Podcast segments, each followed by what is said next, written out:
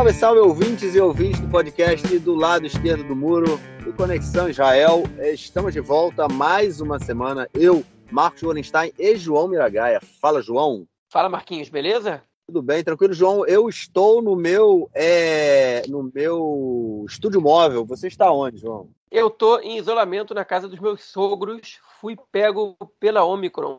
Tô colado. A Omicron te pegou Mas também. me sinto bem. Pois é, mas me sinto bem e o ouvinte ou a ouvinte, quando estiverem escutando esse podcast, eu espero já ter saído do isolamento. Que, se tudo correr bem, termina esse sábado. É só uma gripezinha, João? A Omicron não, né, cara? Não dá, né? Para os vacinados, pode ser, né? Para a maioria dos vacinados, acaba sendo só uma gripezinha. Mas, enfim, Verdade. é, se vacinem.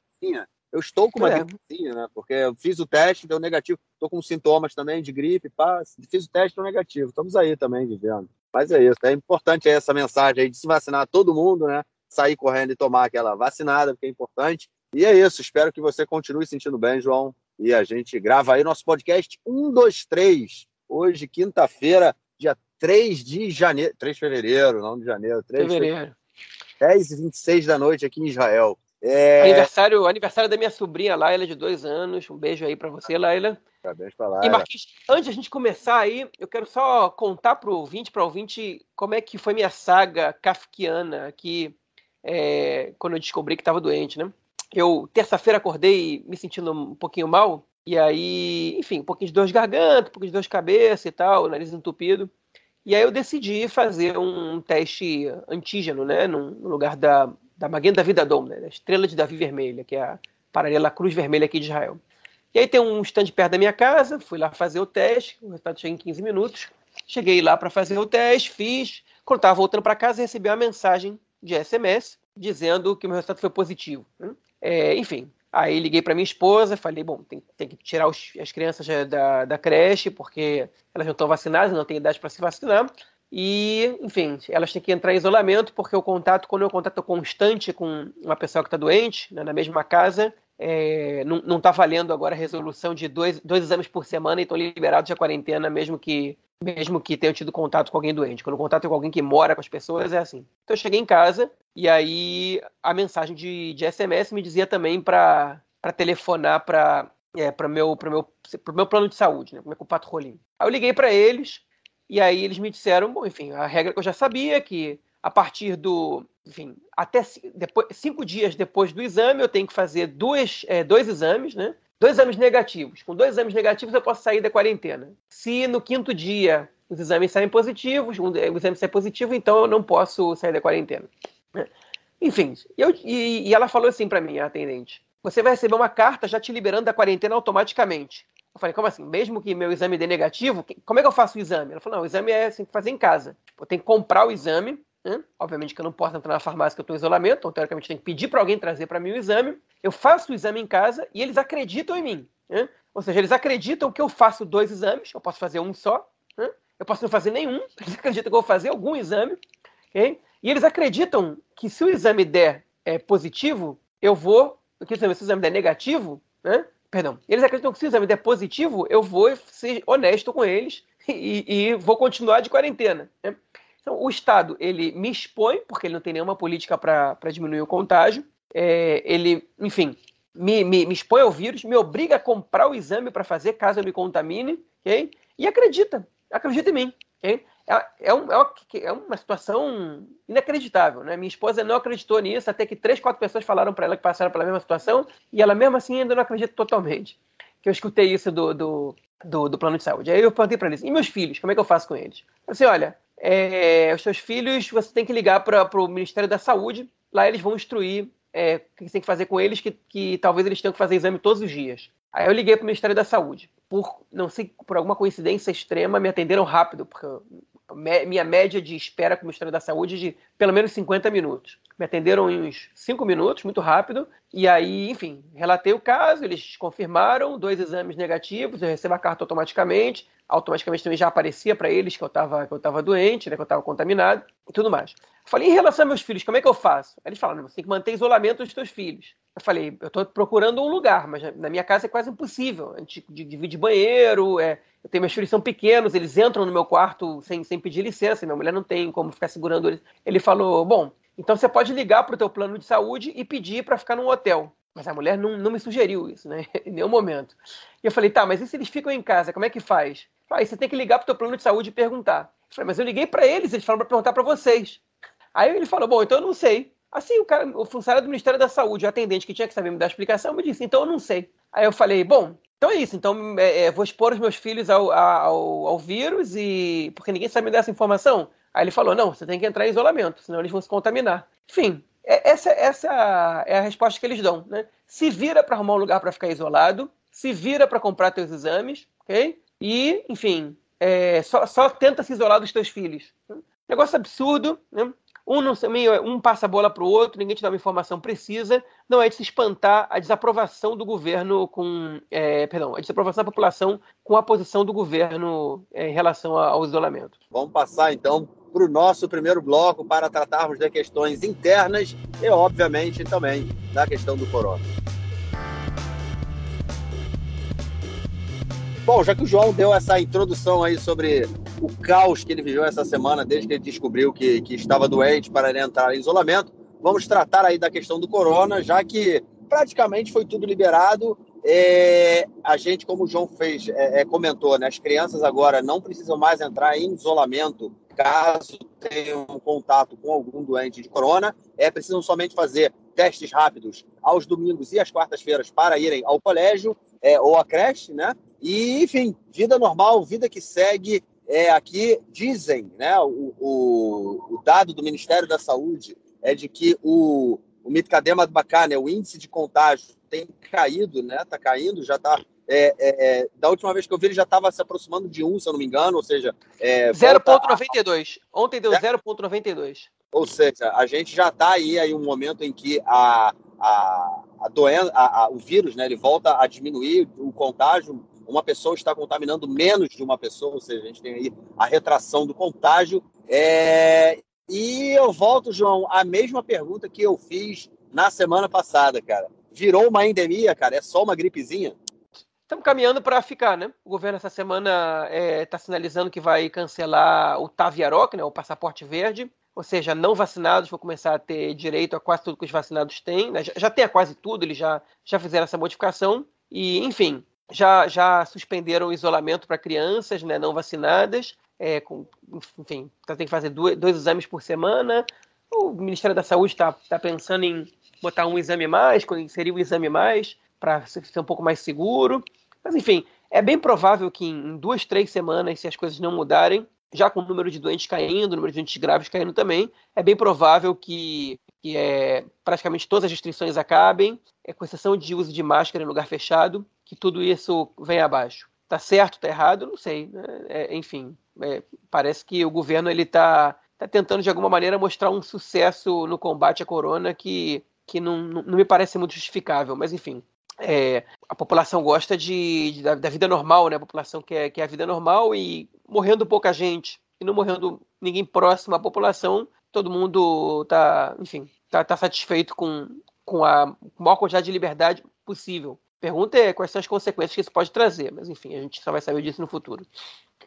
Eu só tenho, eu só tenho uma questão aí em relação ao índice de, de, de contágio, né? Se justamente indo aí no, no caminho que você fez lá na introdução, né? Falando sobre toda a responsabilidade que o governo joga na gente, né? De fazer o exame, de fazer a, a, a de informar o governo, né? Que a gente está ao Ministério da Saúde, né? Que, que alguém está contagiado, enfim. É, se tá tudo virou tudo responsabilidade nossa e eu acredito que nem todo mundo faça isso até quanto esse índice de contágio que a gente recebe ele é acurado essa é a minha é uma questão que, que, que eu penso, entendeu? Até quando isso é, é, correto, porque no momento em que o governo não tem o controle é, do número de pessoas que têm se contaminado, eu não sei se, se esse número ele, ele consegue chegar a um número aí minimamente próximo do verdadeiro. Mas vamos torcer para que seja verdade, né? Porque se a gente realmente está aí a 0,2, né? É 0,92, isso significa que já já essa quinta onda vai ser dada como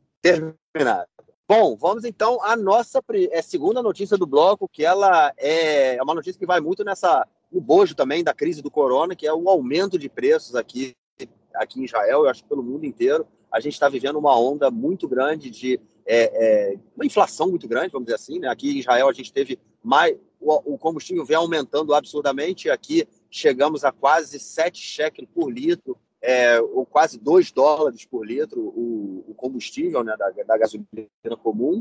É, a gente tem também o aumento no preço da, da comida, preço da eletricidade subindo 5%. Enfim, tudo subindo, João. Voltam os protestos, voltam ameaças de boicote a determinadas empresas que tiveram lucro né, no período da, da pandemia. Lembrando daí que principalmente as empresas do ramo alimentício tiveram muito lucro no, no período da, dos dois, nesses dois anos aí da pandemia. E agora é, em função de, do aumento né, do, dos preços no mercado mundial, principalmente no frete né, e no petróleo, é, a gente vê aí também esse aumento chegando aqui ao consumidor. E promete esquentar o cenário, né, cara?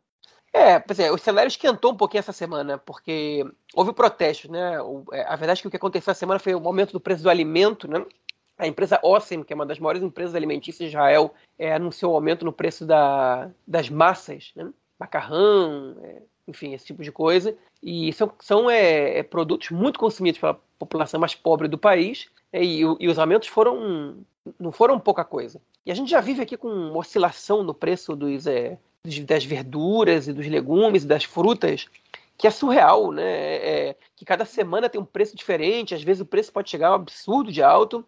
É, e esses produtos tão básicos para o consumo da população mais pobre, eles afetam o bolso, enfim, afetam a mesa, né, a geladeira é, das pessoas de forma direta. E aí é, as pessoas fizeram um boicote aos produtos da Ossem, forçando eles a, a voltar aos preços de antes. Né? Estão dizendo o seguinte, ó, a Ossem alega que a, o preço da, da, da, da gasolina, do petróleo aumentou, né, subiu, e que isso afeta o consumo, mas é também verdade que, enfim, é, boa parte do trigo consumido em Israel é importado. O dólar, né, ele, ele, ele, ele baixou muito em relação ao shekel. O shekel se fortaleceu é, nos últimos meses. Enfim, a economia de Israel está fortalecida e não tem razão para uma inflação tão alta assim é, é, no, no, preço dos alimentos. E as cadeias de supermercado nos últimos anos e as empresas de alimento, as, as empresas de alimento nos últimos anos tiveram, um, é, tiveram lucros somados de 7 bilhões de dólares. Né? É, enfim, não estou falando de receitas, estou falando de lucro, né?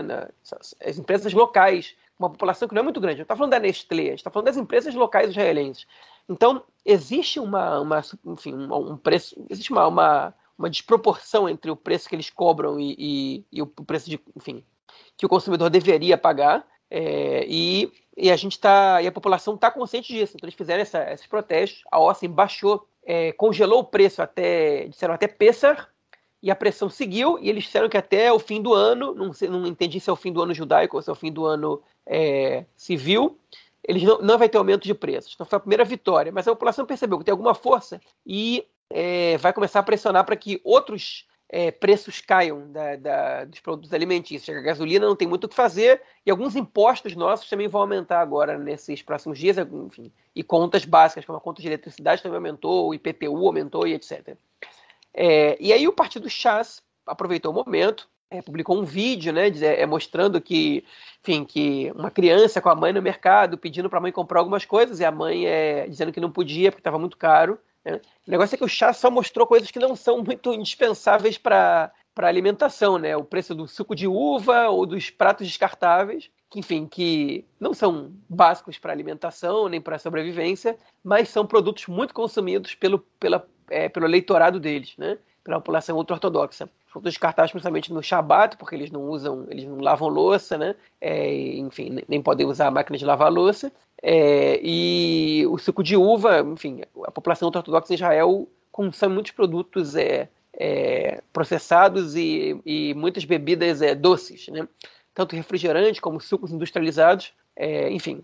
Então é, é questionável o efeito que esse vídeo, que essa propaganda vai fazer é, para a população pobre de Israel que não é, enfim, que, que não é eleitora do Chas naturalmente, mas para enfim, então é, é, mais ou menos pregar para os convertidos, é, mas atacaram o Lieberman dizendo o nome dele, né? Essa é a política do Lieberman e tal. O vídeo foi divulgado no YouTube. Enfim, começou uma campanha contra as medidas é, do, enfim, liberais do novo governo.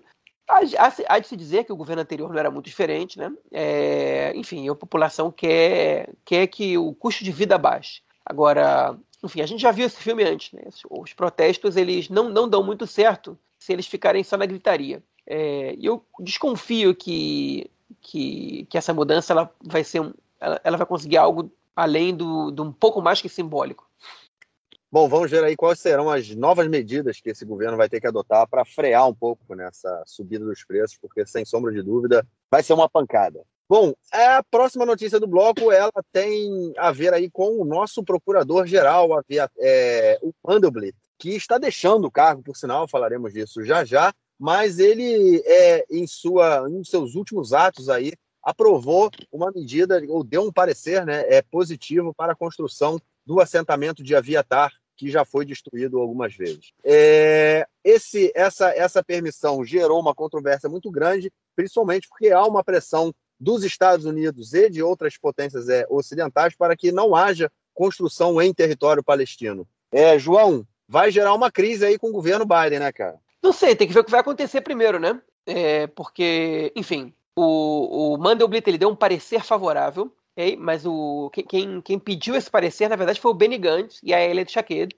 que, tão, que cuja inten, a intenção dos dois é, é andar para frente na construção desse assentamento, né? Então, é, enfim, o Benny Gantz e a Shaked estão avaliando a, a situação. Ela, como ministro do Interior, quer quer que o, que o assentamento seja construído, e também como uma militante da direita, né, pró-assentamentos, e o Benny Gantz, ele, enfim, ele às vezes joga para um lado, às vezes joga para o outro, e ele está querendo também é, avançar com essa construção, ao que tudo indica, e pedindo esse parecer. O Mandelblit deu esse parecer, a assessora dele também, é, isso momentos antes de deixar o cargo, né, que daqui a pouco a gente vai fazer um resumo, um breve resumo da, dessa, desse período dele nesse cargo, de conselheiro judicial do, do governo, né? Enfim, e é, agora eles estão caminhando para ver se o, o que, que, tem que fazer para construir o assentamento. E aí o Yair Lapid, ministro das Relações Exteriores, manda uma carta tanto para o Mandelblit quanto para o Bennett, dizendo que, como é, ministro da, é, das Relações Exteriores, ele é obrigado a avisar que a construção do assentamento em Eviatar não vai ser bem recebida pelos Estados Unidos, podendo gerar uma crise sem precedentes com o novo governo. Também não vai ser bem recebido pela comunidade internacional hein? e que ele, como ministro das Relações Exteriores, tem a obrigação de deixar isso claro para o governo. Ele está meio que tirando o corpo fora, não quer dizer muito que é contra, só quer dizer que isso pode gerar problemas. E o Lapid depois joga na carta uma, uma ameaça é, sensível, né? É, dizendo que o papel dele como ministro das Relações Exteriores é cuidar da imagem de Israel e o papel dele como primeiro-ministro substituto é cuidar pela é, cuidar da permanência da coalizão forte. Então ele está insinuando que é, essa construção pode romper com o governo. Agora, ele não precisava ter insinuado isso, porque o, o deputado Mussiraz, do Meretz, ele disse que Eviatar não ia ser construído, nem que para isso o preço que ele tivesse que pagar era derrubar essa coalizão. Né? É, ele disse isso com essas palavras, eu não estou exagerando nem dizendo nada mais que isso. Né? Outros, outros membros do Meretz tentaram contemporizar, é, dizer não, não é isso que vai acontecer, a gente não está ameaçando e tal, mas o Mussiraz disse isso com essas palavras. Disse, olha, eu estou aqui para cumprir com a agenda da esquerda, e a gente está engolindo muito sapo até agora e eu não vou permitir que Eviatar seja construído, que o assentamento seja construído. E, enfim, é, assim ele colocou. Ele é ex-presidente do Movimento Paz agora, né? E, enfim, e está é, fazendo juiz um pouco a atuação política dele histórica. Agora vamos ver, tem que ver o que vai acontecer, né? É, a ameaça de rompimento da coalizão está aí, é, a ameaça de crise com os Estados Unidos está aí, e a verdade é que não tem absolutamente nenhuma necessidade do governo construir esse assentamento, é, com exceção de é, é, satisfazer a base eleitoral do Bennett e da Shaked e se colocar numa situação menos desconfortável com é, eleitores que hoje em dia estão muito distantes deles.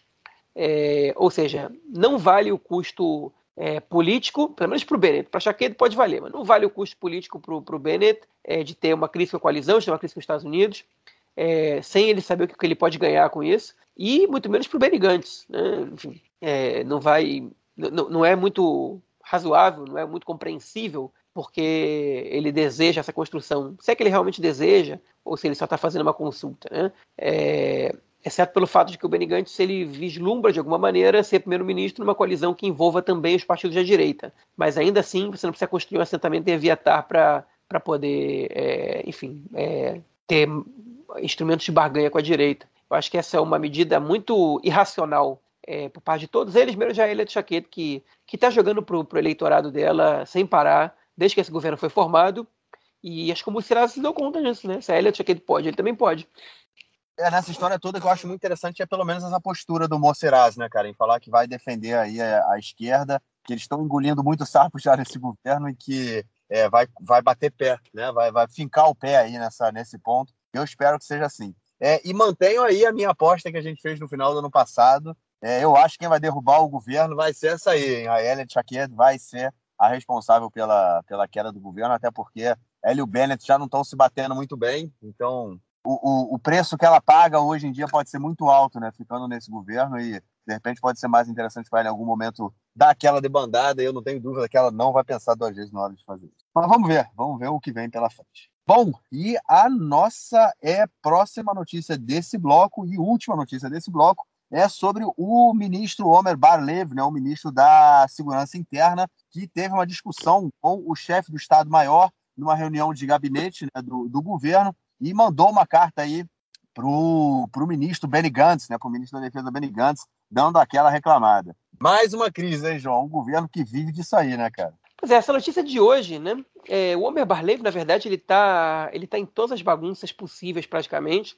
Ele tá, enfim, ele tá muito inseguro, a gestão dele é muito problemática, a gente vai falar bastante dele no, no último bloco, mas ele reclamou com razão dessa vez, né? Eles tiveram uma reunião de gabinete e o, e o, é, o Ramatkal, né, o, chefe das Forças Armadas, chefe do Estado-Maior das Forças Armadas, o Aviv Kohavi, ele disse que, enfim, no meio de um debate sobre a violência dos colonos, ele disse que o exército não pode, não, enfim, não, não pode, não é sua função é, atuar contra judeus e contra, israel, contra judeus israelenses é, nos territórios. E o Omer Barlev mostrou para ele uma lei, é, uma, na verdade não uma lei, uma, uma intervenção judicial de 98, é, que afirma que o exército tem autonomia para prender, para dispersar né, enfim, é, é, para tomar adesão que for necessária, é, com, enfim, também contra cidadãos israelenses que tenham, que estejam causando desordem é, ou cometendo crimes na, é, nos territórios, né?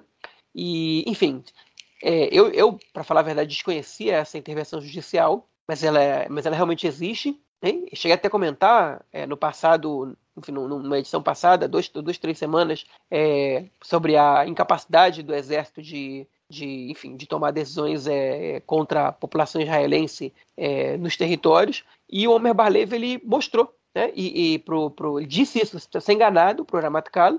E não só isso, ele é, escreveu uma carta para o Benny Gantz, para o ministro da Defesa, dizendo que é, é, é função dele cuidar para que o, o, o Ramatkal é, exerça a sua função, né, com os soldados. Então, enfim, é, dessa vez ele tem, ele tem alguma razão, né? O, o, o Barlev, ele está cobrando o que é correto, ok? Ele tá, enfim, ele está dizendo, a polícia não, vai, não pode dar, dar não, não, pode cuidar de tudo. Se o exército já está lá, por que, o exército não pode ajudar a gente com isso? Enfim, e ele tem razão.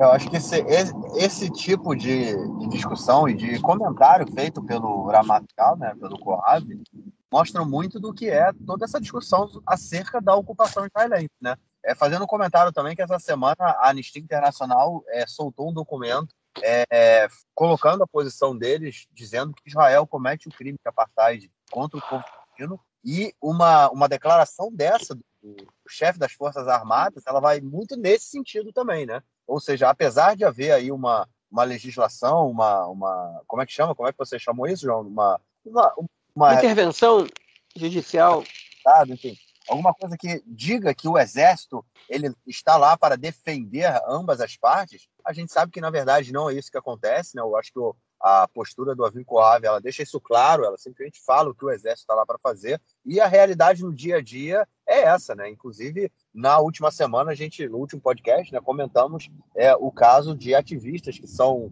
que, que foram é, violentados, sofreram violência né, por colonos que vivem ali na região é, e, enfim, e também sobre você colocou da questão da polícia, é uma questão também muito interessante, né? Porque na verdade, assim, são territórios ocupados, né? São territórios que eles não têm uma, uma, não são anexados a Israel. Então, teoricamente, a polícia civil, a polícia israelense, no caso, estou assim, falando polícia civil porque não é a polícia do exército, né? Ela não teria que atuar nessas áreas, né? Mas o que muda justamente é por conta do acordo de Oslo, né?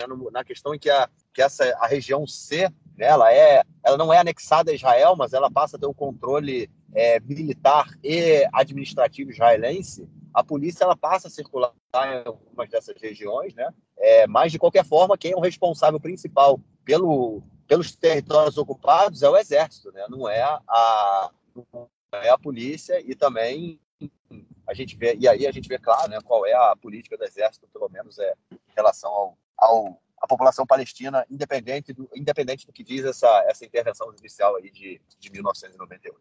Bom, vamos então ao nosso próximo bloco para comentarmos das questões políticas aqui desta semana.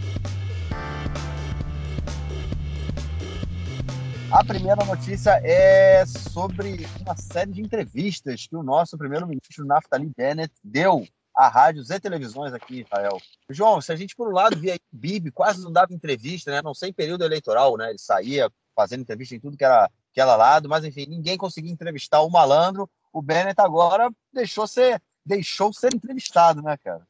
Pois é, ele não, não só deixou, como ele convoca a imprensa, né? É, é, dessa vez a gente pode falar em imprensa, não em mídia realmente. Até tem um pouco de mídia digital aí, mas é verdade. O Netanyahu, a partir de 2013, principalmente, ele praticamente deixou de ser entrevistado. Ele praticamente não dava entrevistas, muito raramente quando ele queria. Chegou a ficar dois ou três anos sem dar uma entrevista. É, dava declarações e acabou. Convocava a imprensa para fazer pronunciamento, mas não respondia perguntas.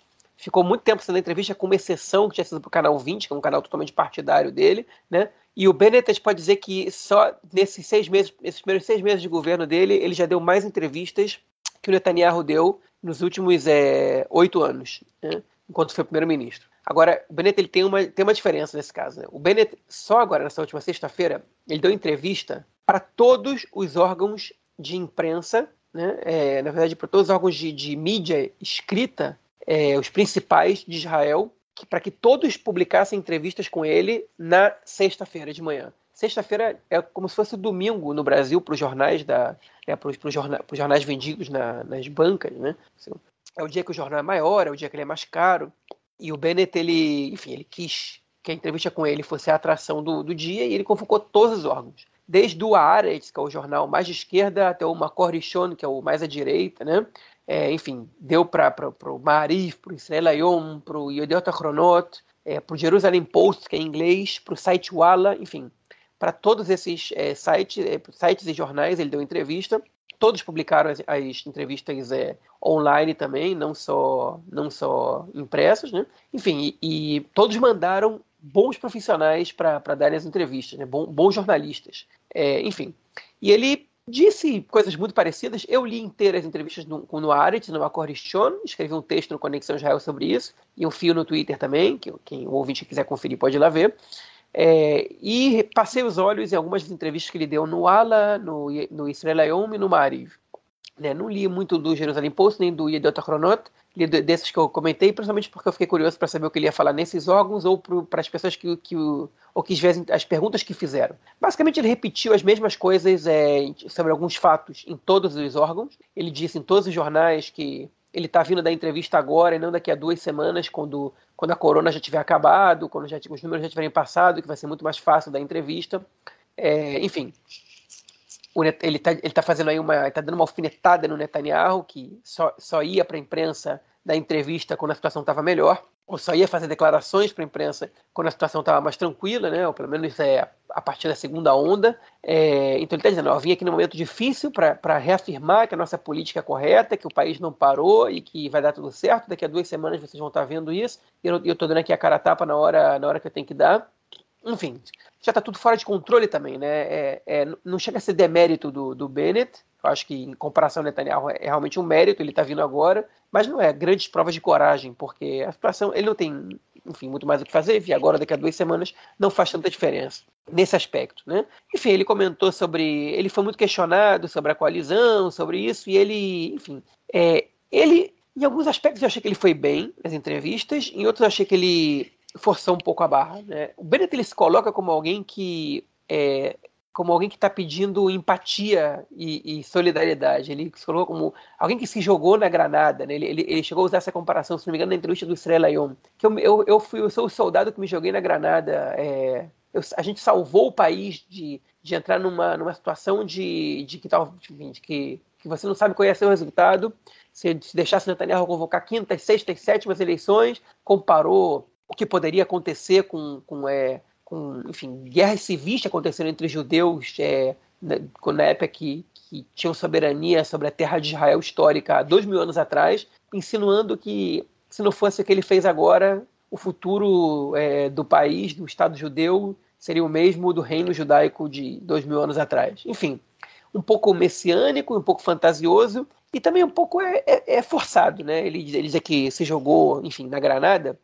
É, a gente tem dois problemas com, essa, com, essa, com esse comentário dele. Um, ele já está declarando a morte política dele e, enfim, é, não parece ser o caso, né? Ele não, não disse que, ok, depois desses dois anos vou me retirar da política. Quando você se joga na Granada, você morre, sacrifica pelos outros. E a outra questão é que ele não está se sacrificando. Ele é o primeiro-ministro. Ele está no cargo mais alto do, do país, com seis cadeiras. Então, se sacrificar, ele não está. Quem está se sacrificando talvez seja a Elet Shaked, é, os outros deputados do partido dele, o Nir Orbach, é, é, é, que, enfim, que é criticado sem parar pela, pelo seu próprio eleitorado, pela, pela sua base. Quem está sacrificando talvez sejam alguns deputados árabes que estão tendo que engolir um monte de sapo e votar é, um monte de propostas que, com as, nas quais eles não vão votar nunca, né? como a lei da cidadania. Soou um pouco ridículo. Né? Mas, enfim, dentro dessa entrevista, ele também, dessas entrevistas, ele também comentou coisas interessantes e fez, é, enfim, foram entrevistas que, que tiveram, é, que tiveram é, pontos muito positivos, não só de, do Bennett ter saído bem, com alguns comentários que fez, mas também é por ele, por, por a gente ter escutado perguntas interessantes e respostas interessantes, né? É, primeiro ele criticou o Smotrich, né, o enfim, líder do Partido Sionismo Religioso, é, chegou a dizer que existe um smotrismo, né? Que ele falou, olha, na minha vida a gente sempre defendeu essa e essa e essa causa e meus pais se foram protestaram contra Oslo, eu protestei contra a desconexão de Gaza, é, mas na vida a gente nunca a gente nunca fez tanto boicote, usou tanto de violência é, e deslegitimizou o outro lado, como eles estão fazendo isso agora. Isso para a gente era uma linha vermelha, e o que o Smotrich faz é, é, enfim, ele, ele criticar a ex-juíza Miriam Naor, né, que morreu semana passada, é, uma hora depois que ela morreu, ele foi entrevistado e, em vez de ele solidarizar com a, com a morte dela, criticou a ex-juíza no programa de rádio uma hora depois de ela morrer. Ele disse: Isso é esse é ultrapassar todos os limites, é, tanto no Macorichon como, no, no Arendt, ele soltou esses comentários. Defendeu é, a política dos assentamentos, disse que ninguém nunca fez, nunca fez mais que ele pelos assentamentos é, na história do país, que mesmo nesse governo ele consegue é, é, sustentar, é, enfim, os assentamentos de que são.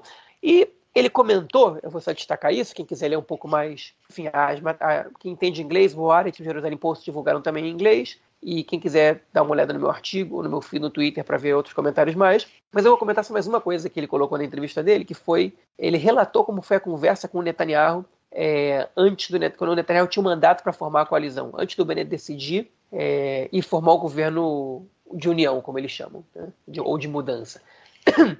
Ele disse que quando Netanyahu entendeu que ele não ia permitir que ele leva, que, enfim, que o Bennett não ia permitir que o próprio Netanyahu levasse o país a outras eleições, Netanyahu olhou para o Bennett furioso, ergueu a mão com o punho fechado e disse que ele ia se ver com, com, com é, que ele ia colocar contra ele o exército, é, enfim, ele não estava se referindo a, a, a Tzavá, né, ao exército de Israel, estava se, se, referindo ao seu próprio exército, né, é, ia colocar contra ele o exército e toda a máquina que ele tinha.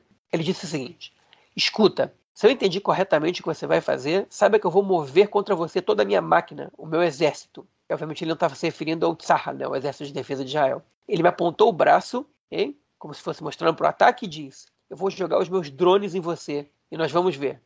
O Netanyahu não negou, não, comentou essa, essa, esse trecho, também não negou, né? Enfim, e o Bennett ele relatou essa ameaça que o Netanyahu fez. Né? Enfim, se você fizer isso, eu vou jogar a minha máquina inteira contra você. E, enfim, essa para mim foi a parte interessante que ele, ele relatou realmente o que a gente escutava de bastidores e o primeiro-ministro foi lá e comentou. É, o Netanyahu realmente estava. É, toda essa, todo esse ataque que o Bennett vem sofrendo e, pro, e na frente da casa dele, e incitação, e gente que, que, lida com ele com bastante violência, é, pelo menos verbal, né? É, tem o dedo do Netanyahu aí. Né? Então, é, se a gente tinha alguma dúvida, é, agora não precisa mais ter. Pois é, né? Uma forma suja demais de fazer política essa do Netanyahu. E uma forma bem, o tanto quanto eleitoreira, é não eleitoreira, vamos dizer assim, politiqueira, né? É, do Bennett de, de, dar essas entrevistas todas aí de uma vez só, procura todo mundo e vamos que vamos, dá, dá em bloco a entrevista. Mas, é, mas é mas compreensível, é... mas é compreensível, porque se ele dá só para a direita, a esquerda ataca ele. Se ele dá ah, só é? para é, se ele dá só para a esquerda, é, então, então ele falou: eu vou, eu vou, dar entrevista para todo mundo e ninguém vai poder reclamar que eu não fugi de pergunta nenhuma, não fugi de, de, de, de jornal nenhum, né? E vai, o Netanyahu nunca, é, não, não, sei, nos últimos, nos últimos 15 anos, pelo menos, não me lembro de ter dado uma entrevista para o Aretz. E o Bennett foi, uma entrevista para o Yossi Werther, que é um jornalista que está descendo pau no Bennett toda semana, toda sexta-feira, não descendo pau de crítica ideológica, descendo, às vezes também, mas está criticando a maneira infantil e desordenada como o Bennett governa o país, né? E o Bennett recebeu o Yossi Werther e, e deu entrevista para ele, enfim, com respeito, a maneira como tem que ser. Eu achei, é verdade, ele, ele fez uma, uma, publicidade dele própria, mas, mas para mim foi correto o que ele fez.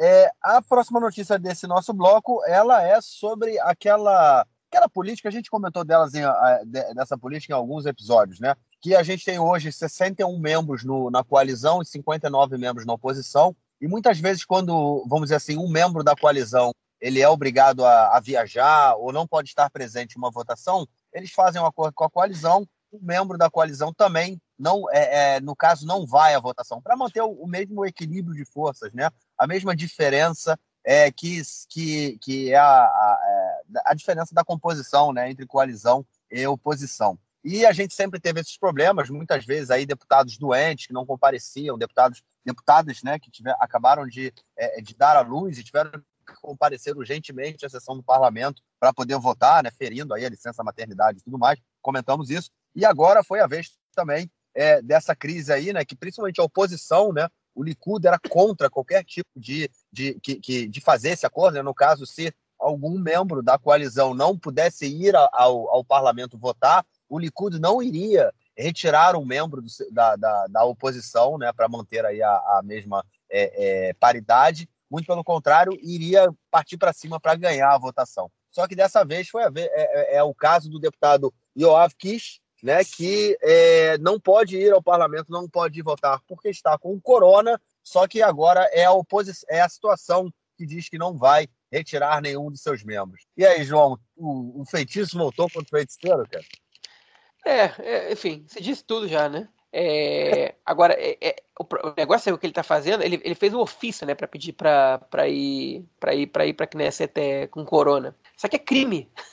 Você é crime, você, é, enfim, você não vai preso, mas você paga uma. Na verdade, não, não, não sei se é crime, mas é uma infração que com multa de, se não me engano, 5 mil shekels. Enfim, então é, ele não foi, né? Ele ameaçou, mas não foi. Agora, pois é, quem com ferro fere, com ferro será ferido, né? Essa foi a política que eles adotaram, agora eles estão tendo que, que receber a mesma, a mesma, enfim, o mesmo remédio, né?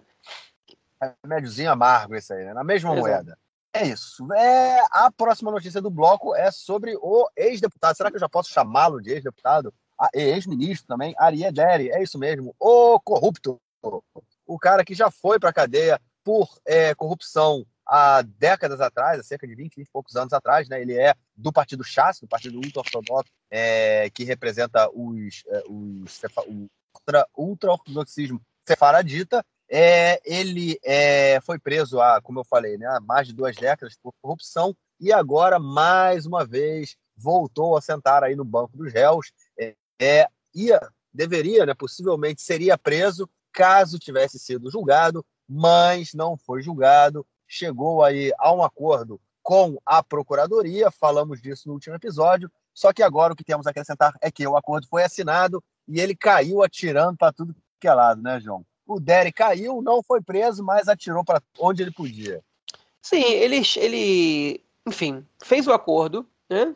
A, re, reconheceu né, a, a, o crime, pagou uma multa de 180 mil shekels e não esperou um dia e já disse que se o sobrenome dele não fosse Marluf, ou seja, se ele não fosse de origem oriental, ele é, certamente não, não a, a, investigação e o, e o, enfim, ele não teria chegado nesse nível, né? Ou seja, que ele já teria sido liberado tem tempo.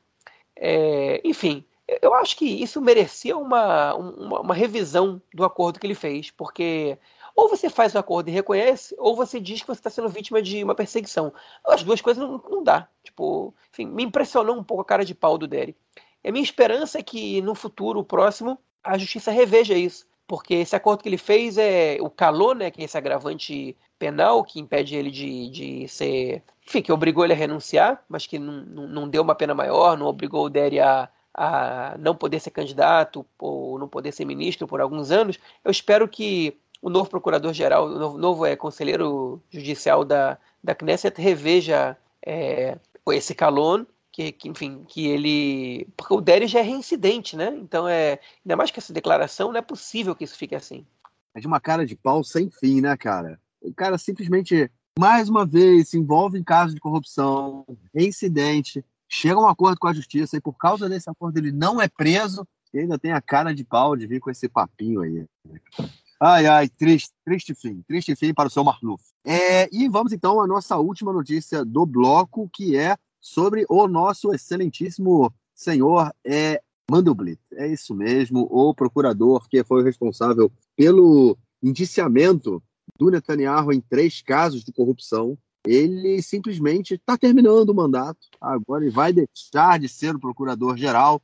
Teve um mandato extremamente conturbado, só que agora chegou ao fim, né, João? E já aparentemente a próxima. É... Agora, bom, a, a, próxima procuradora, e aí, né, eu já dei, dei o spoiler, é uma mulher, né, cara, que vai entrar no cargo dele. Não, mas é interina, né? É, pelo menos o que eu, que eu vi até agora, só de forma interina. É, mas, enfim, Vamos, vamos concentrar no Mandelblit por enquanto. É, antes de tudo, só para o ouvinte, a gente talvez já tenha escutado, mas, é, mas sempre vale a pena comentar. A gente compara um pouco esse cargo dele como se fosse o, o PGR no Brasil, né, o Procurador-Geral da República. Mas não é exatamente o PGR. Primeiro porque o Mandelblit ele é responsável só por, pelo que tem a ver com é, o governo. Né? Existe um, um conselheiro jurídico do governo, um conselheiro jurídico da Knesset, um conselheiro jurídico do, do Exército, um do Shabak, enfim. E ele é exatamente isso, um conselheiro jurídico. Qualquer é, decisão que o primeiro-ministro tem que tomar, ele tem que, ele tem que avisar é, esse conselheiro jurídico, que é o, que é o, enfim, que é o Mandelblit, mas que ele também tem funções que são do AGU, né? É, do advogado-geral da, da, da União, né? Ou seja, ele processa o, ao mesmo tempo que ele processa o, o, o governo, ele pode, perdão, ele, ele, pode processar o governo, ele também tem que auxiliar o governo para que ele não seja processado, né?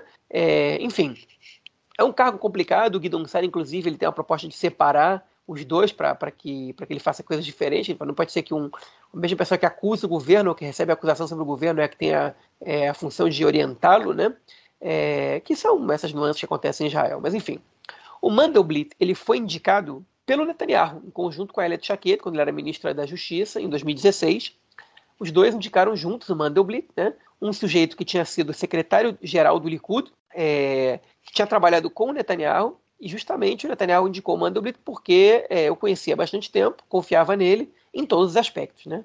É, e o Mandelblit, ele foi muito polêmico, ele, ele exerceu um mandato muito polêmico durante esses cinco, seis anos, praticamente, que ele teve, seis anos que ele teve nesse, nessa posição, conseguiu sair odiado por grande parte da esquerda e por grande parte da direita, especialmente da direita. Eu acho que a direita é, desgosta do Mandelblit ainda mais que a esquerda, né? Mas vamos dar um resuminho na carreira dele, só para que o, o, o, nosso ouvinte entenda quem foi essa figura tão polêmica, né? O Avraham Mandelblit, é, como a gente disse, é um sujeito, enfim, de direita, religioso, né, que usa kippah, é, que cresceu, enfim, que é do, é, é do Likud, é, mas também tinha uma carreira jurídica que o credenciava estar nesse cargo, né?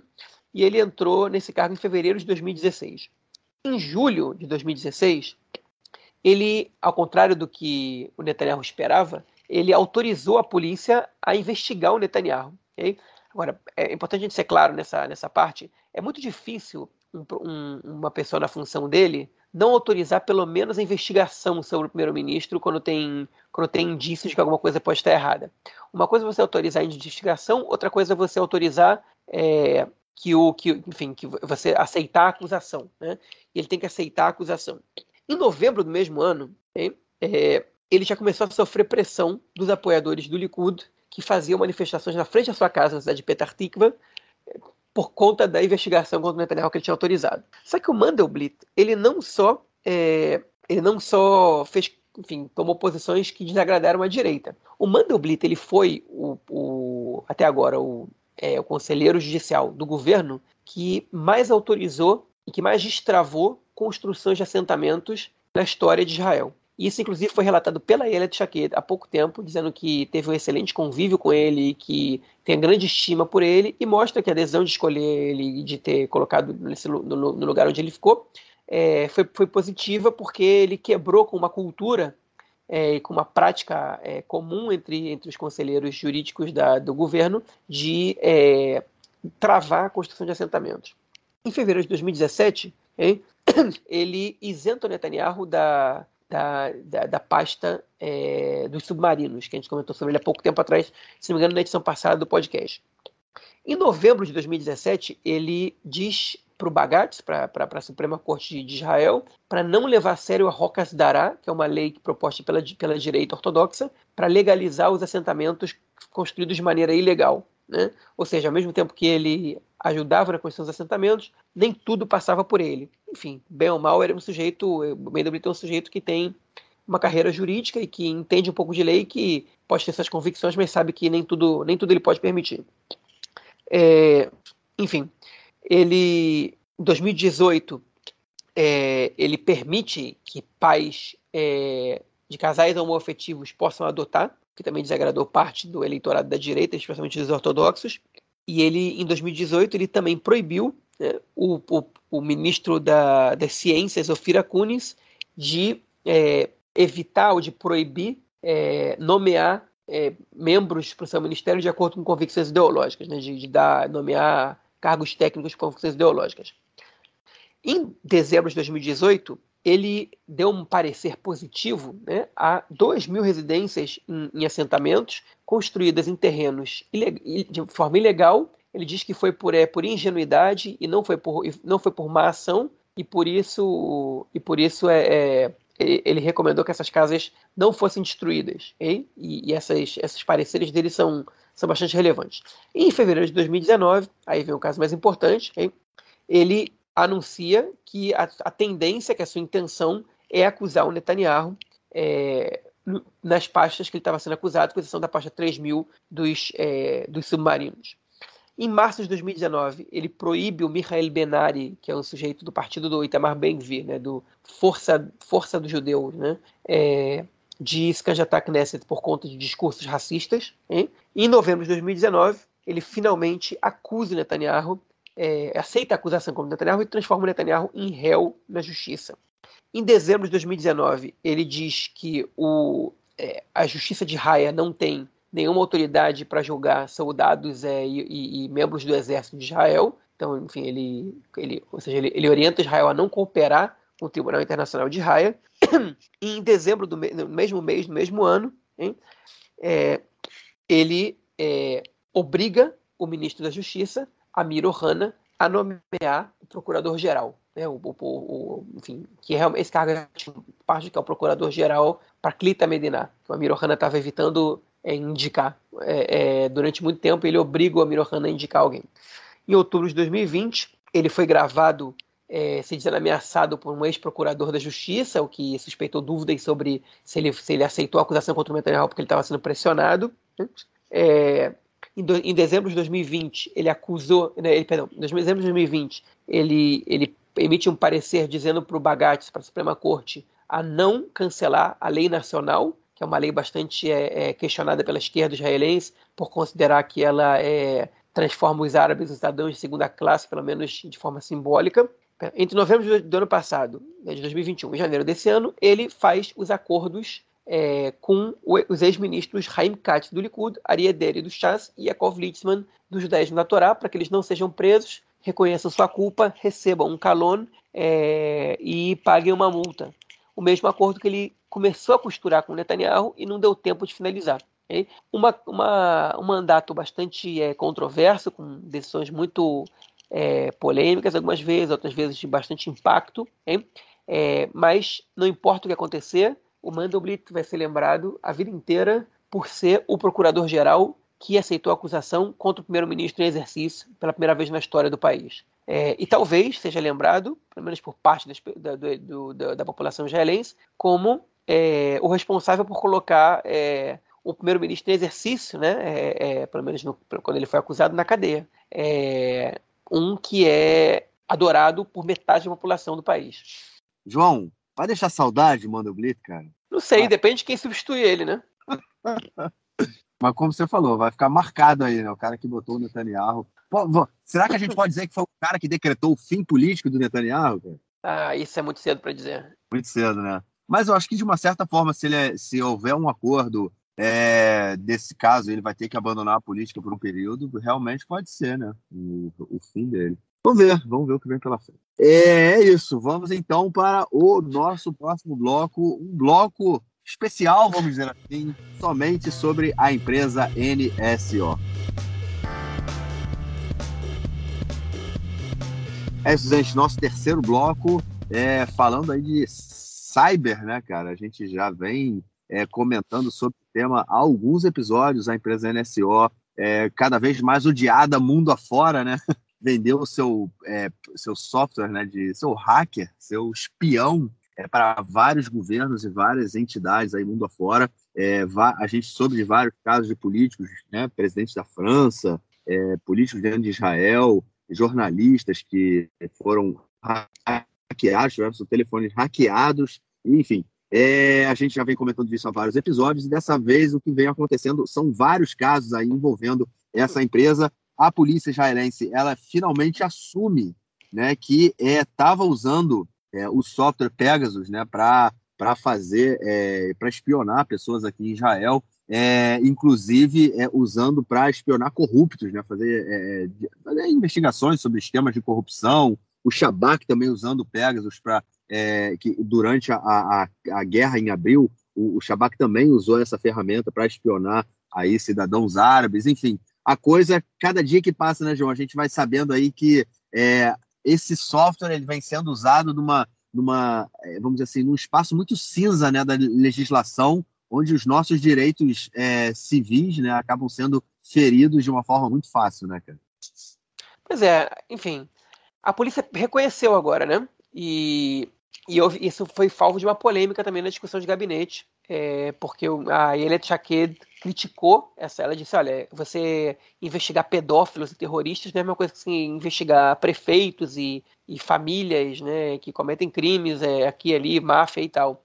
Isso é diferente você usar uma, uma, um software desses para casos de emergência nacional ou, ou casos graves, para qualquer caso que a polícia possa considerar corrupção ou não. Isso, enfim, isso é a linha que passa por aí é muito tênue. E o Omer Barlev, ele bateu boca com a Elliot Chaqueda, ela disse, olha, é, a lei diz que a gente pode e, e a justiça autorizou. Então, é, então, se você não está satisfeito, muda a lei. E nessa mesma discussão, o Nitzan Horowitz, que é o ministro da, da Saúde, e a do Meretz, e o primeiro-ministro Bennett, eles ficaram do lado da Elliot Chaqued. Eles disseram para o Barlev, não, olha só, as coisas têm limite, né? não é assim.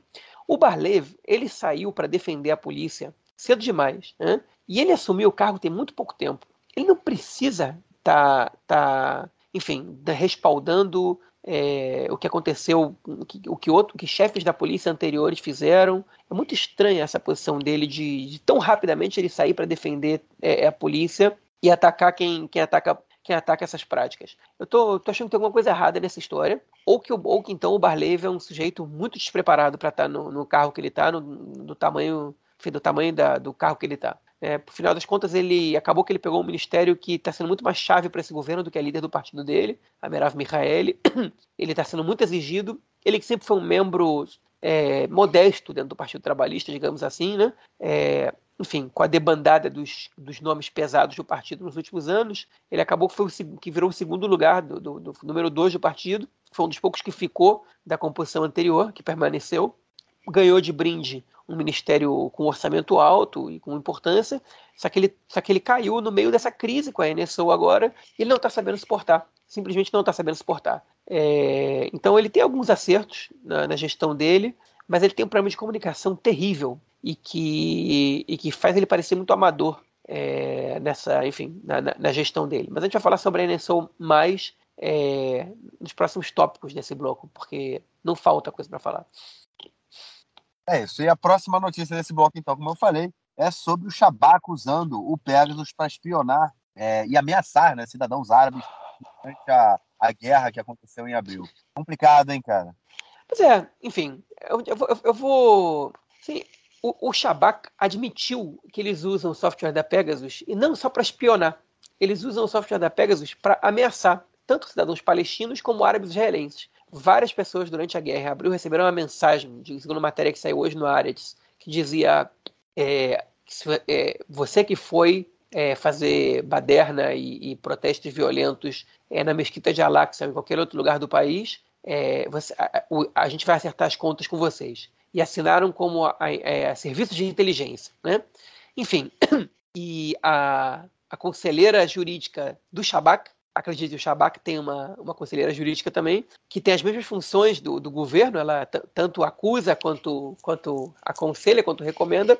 Ela disse que o que eles fizeram está permitido, né? não tem nenhum problema. Então, é, enfim, ameaçar cidadãos árabes é, inocentes, né, que não fizeram nada de mal, porque pessoas aleatórias receberam essa mensagem, é permitido. Né? Ou seja, tem alguma coisa muito errada com esse país quando você usa um software desses, é, é, enfim, que tem acesso a o que ele quiser de você, invade no celular e te ameaça. É, enfim, te, te, acusa e te ameaça, né? É, imagina o, o, a sensação que você tem de viver num país desses. Cara, sabe o que veio à cabeça agora? É, lembra que tinha sido aprovado o uso de, é, do Shabak, né, daquele... Eles podiam é, é, rastrear o nosso telefone, o GPS, né, para saber se, a gente, se quem teve contato ou não com, com doente de corona, enfim. É, no início lá da, da pandemia isso foi aprovado. Queria saber se isso ainda está tá válido, se eles ainda podem fazer esse tipo de, de controle, né? Foi na época também muito combatido pela Associação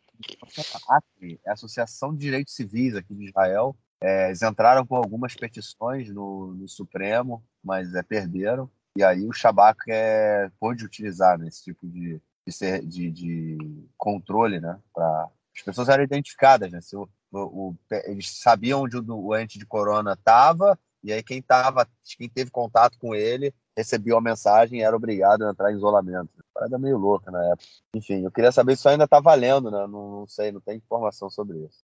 Mas é mais uma forma de controle aí, né? Que eles usam livremente. É, é realmente é meio assustador você pensar que vive num país assim onde o tempo todo alguém pode estar te ouvindo, né? E pode decidir te ouvir, né? Não pode estar te ouvindo, pode decidir te ouvir por algum motivo e usa esse tipo de, de ferramenta como ameaça e, e, e, isso é muito acredito que seja utilizado também que tem há vários casos de palestinos que são transformados em informantes porque sofrem esse tipo de ameaças né? É, a, a, o, o, serviço de inteligência tem informações sobre eles é, e fala ó, se você não trabalhar para mim essa informação é divulgada para sua família enfim aquela extorsão e o cara trabalha. Pode ser que esse Pegasus seja utilizado justamente aí nesse tipo de atividade. Enfim, complicado realmente. E temos outra notícia aí também envolvendo o software Pegasus, né? O nosso espião aí, israelense, é falando é, que é sobre o caso do Shlomo Filber, que no caso Pegasus também tinha sido utilizado para espionar o Filber, que era o ex-diretor-geral, né, CEO, é, do Ministério das Comunicações, e é delator né, no do caso 3000 envolvendo aí o Netanyahu. Mais uma vez aí o Pegasus sendo utilizado. A gente é, é impressionante, né? Cada dia que passa, é mais casos surgem, né, cara? É, só uma correção, o caso 4000, né? É, o da o caso ah, é. da, da. Exatamente foi o do submarino, é isso. É. Pois é, então, ontem o canal 13 publicou uma reportagem mostrando que a polícia teria usado é, o software da Pegasus é o software Pegasus da NSO, para investigar o, é, um, um, um, suspeito, né, na verdade, uma, uma, testemunha ou alguém ligado ao caso Netanyahu. E aí começou uma tempestade. Como é que foi isso? Talvez tenha sido o próprio Netanyahu, talvez tenha sido o filho dele, talvez isso, aquilo, e se foi ilegal, se foi legal, e blá, blá, blá, blá, blá. E começou uma tempestade em cima disso. Eu vi hoje o, o jornal, né, no canal 12, e quando acabou o jornal, a polícia divulgou quem foi que foi investigado, foi o Shlomo Filber, ex-diretor-geral do Ministério das Comunicações, quando Netanyahu acumulava também o cargo de diretor das comunicações, que hoje é um delator premiado do Netanyahu. Enfim, isso pode causar um turbilhão no julgamento do Netanyahu, porque a defesa já pediu para analisar o que, que foi investigado dele, como é que isso foi feito, se teve mais gente investigada, vão pedir para adiar testemunhas, podem reconvocar pessoas para falarem.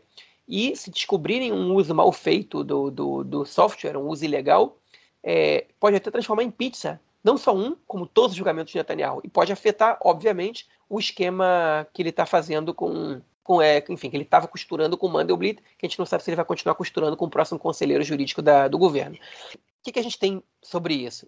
Primeiro de tudo, em Israel, diferente dos Estados Unidos e do Brasil, não existe uma lei é, que proíbe o uso de informações conseguidas de maneira ilegal é, é, para incriminar um suspeito. Essa lei não existe. Né? Ela deveria existir, na minha opinião, mas ela não existe. Então a defesa do Netanyahu ela não tem muito como usar esse argumento, pelo menos do ponto de vista jurídico, é, para é, travar é, o processo. Eles podem mobilizar a opinião pública, certamente. É, eles podem forçar um acordo que seja muito mais proveitoso para o Netanyahu. É, caso isso se confirme, caso se confirme que, que, enfim, que mais gente foi investigada dessa maneira e tudo mais. É, mas, não, mas, essa, mas se alguma prova foi alcançada por meios ilegais, isso não anula o processo. Hein? Isso não, enfim, essa prova pode, ela continua podendo ser usada contra o suspeito. É, além disso, a polícia nega que a informação que eles tenham extraído do Shlomo Filber através do software Pegasus tenha qualquer relevância na acusação. Eles disseram que a Procuradoria não recebeu essa informação, que a polícia é, ela, ela, realmente espionou o telefone do Shlomo Filber, mas o que eles extraíram por meio do software não é, não foi é, é, repassado para a Procuradoria. E a questão também que está em jogo, e isso é, isso é fundamental, é se a Justiça permitiu o uso desse software para investigar o Shlomo Filber ou não. Né? Até agora, a gente não recebeu essa informação. É, a gente tem que dizer que essa informação de que se confirmou que é o Shlomo Filber aconteceu tem duas horas e meia. Né? Às nove e seis, o, o meu aplicativo do Aretz apitou, me, me, confirmando quem foi a pessoa é, que, enfim, que, que foi espionada. E agora são, nesse momento, são 11h38 da noite. Então tem duas horas e dois minutos que, que a informação foi, foi divulgada. pelo menos pela, pelo, pelo Aretz, né? Talvez um pouquinho mais. Ainda não tem tempo da gente apurar outros fatores. Mas vocês podem ter certeza de que a defesa do Netanyahu ela vai, é, ela vai explorar esse caso o máximo possível. O que não deixa de ser bastante curioso, para não dizer outra, outra palavra, porque o Netanyahu foi quem vendeu esse software né, para diversos países no mundo, em troca da diploma, a cyberdiplomacia que ele fez, para ditaduras, para países que desrespeitam os direitos humanos. Foi ele que usou isso como ferramenta diplomática, foi ele que, que levou escondido é, executivos e, e enfim, e, e, e, vendedores de, de softwares de, de cibersegurança, de espionagem nas suas é, viagens internacionais ou nas visitas que líderes estrangeiros faziam em Israel é, disfarçados de conselheiros agrícolas, de, de, assessores, enfim, de, enfim, do que seja para essas, visi essas visitas. Né? Foi ele quem fez o uso disso. Enfim, e ninguém deu absolutamente nenhum grito quando quando essas ferramentas são usadas para espionar ou para ameaçar a população árabe israelense ou a população palestina. Né? Então, é, isso, é, isso, é, muito curioso que o Netanyahu foi quem autorizou isso, foi, o Netanyahu, foi durante o governo Netanyahu que tudo, que tudo isso aconteceu, que a polícia começou a usar essa, esses dispositivos, que, a, que, que, o Israel começou a vender esses dispositivos para outros países, e ele, no final das contas, virou a vítima né, dessa, desse uso indiscriminado, se é que isso se confirma mesmo, se é que isso realmente afeta o Netanyahu de alguma maneira. Né? Então, enfim, se vale para os outros, por que não vai valer para ele? Né? Essa é, a, é, a, é, o grande X da questão. É, e não só se vale para os outros, que não vai valer para ele. Né? Enfim, ele é, ele, ele é responsável por isso. Ele, ele usou é, os, os, benefícios dessa, desse sistema de espionagem quanto ele pôde. Né? ou ele, ou, pra, ou a sua política de Estado, de governo, pelo menos, é, para o bem do país ou para o bem pessoal dele, enfim, não, isso, é, isso tudo é, é, questionável se, quanto, quanto realmente foi para o bem pessoal dele, mas ele fez uso disso. Então, valia para os outros, mas quando é contra ele, não vale. Enfim, é óbvio que você acaba perdendo o controle quando você desenvolve uma ferramenta de, de espionagem que, enfim, que, que não tem limite, né? Essa ferramenta não tem limite. E a prova disso é que o sujeito que, enfim, que, que desenvolveu é, e que fez com que isso chegasse a centenas de milhões de pessoas no mundo é, virou alvo do próprio dispositivo. Né? Ironia é pouca, ironia é pouca bobagem. Enfim, me sinto agora, é, o Netanyahu deve estar se sentindo agora no meio do, do, de uma obra do George Orwell, agora é, é, como personagem dessa obra, vendo, enfim, o que, que pode acontecer com ele é, quando ele perde o controle, enfim, quando ele deixa de ser o manda-chuva é, e criou um sistema, enfim, que é facilmente, é, como dizemos, é corruptor, né? E tá aí. Tá aí, a, tá aí as consequências disso. E o futuro vai ser pior se isso não tiver limite agora. Pois é, o futuro pode ser pior. Isso que é temeroso, temeroso. Bom, vamos então ao nosso próximo bloco para ouvir o comentário do camarada Nelson Boa. Manda aí, mestre. Meu caro agora, a gente tem amigos do Conexão Israel do lado esquerdo do muro. Mandar um abraço pro João, que segue aí expandindo seus negócios pelo Instagram. É, o João que está realmente. A próximo passo do João seria o TikTok. É isso aí. Maravilha. Campeonato Israelense de Futebol. Comentei há duas semanas atrás que o Maccabi Haifa abriu quatro pontos. Comentei na semana passada que a distância caiu para dois e agora empatou de novo. 46 a 46 a pontuação do Maccabi Haifa com o Apoel Bercheva. É isso aí. Na sequência, a gente tem Maccabi Tel Aviv, Apoel Tel Aviv, Apoel Haifa, Apoel Hedera fechando o grupo do G6. Na liga de basquete, na liga principal de basquete, a liderança do Apoel Jerusalém, seguido do Bnei Herzliya e depois do Galil Gilboa. Esse seria, digamos que, um G3 só para localizar. Depois atrás o Maccabi Tel Aviv, o Apolo Tel Aviv e as demais equipes que estão disputando. Ambos campeonatos vão até maio, mas a gente segue essa disputa emocionante nessa primeira fase antes de começarem os playoffs decisivos. É isso aí, um abraço. Valeu, Nelsinho. Obrigadão pelo comentário e te esperamos na semana que vem. Bom, algo mais a declarar ou a gente fica por aqui, cara? Podemos ficar por aqui. Show de bola. Ficamos por aqui, então. Te desejo aí melhoras nesse seu Omicron, Corona Omicron. Agora a gente chama de Omicron, não chama mais de Corona, né, cara? Mudou a doença também, né? Engraçado. É. Mas enfim. É, totalmente. Daqui a pouco e vai ter outro nome. Eu vi uma estimativa que dizem que já tem 3 milhões de pessoas, de israelenses que foram é, infectados já. Estimativa, né? Não duvido. Oficialmente é, é, é, são menos de 2 milhões, mas ainda assim é muita gente. Só em janeiro é. foi um milhão e meio. Mas a estimativa é que possa estar em 3 milhões, porque muitos assintomáticos e muita gente também com sintomas leves, né? E, e como o, anti, o antígeno, né? O teste antígeno é muito falho, é, pode ser que realmente a gente possa estar quase um terço da população israelense já tendo sido contaminada aí pelo, pelo homem. Bom, melhoras aí, João. Melhoras aí e a gente se fala na semana que vem para gravar o nosso próximo episódio. Valeu, Valeu cara. Abraço, até mais. Tchau, tchau.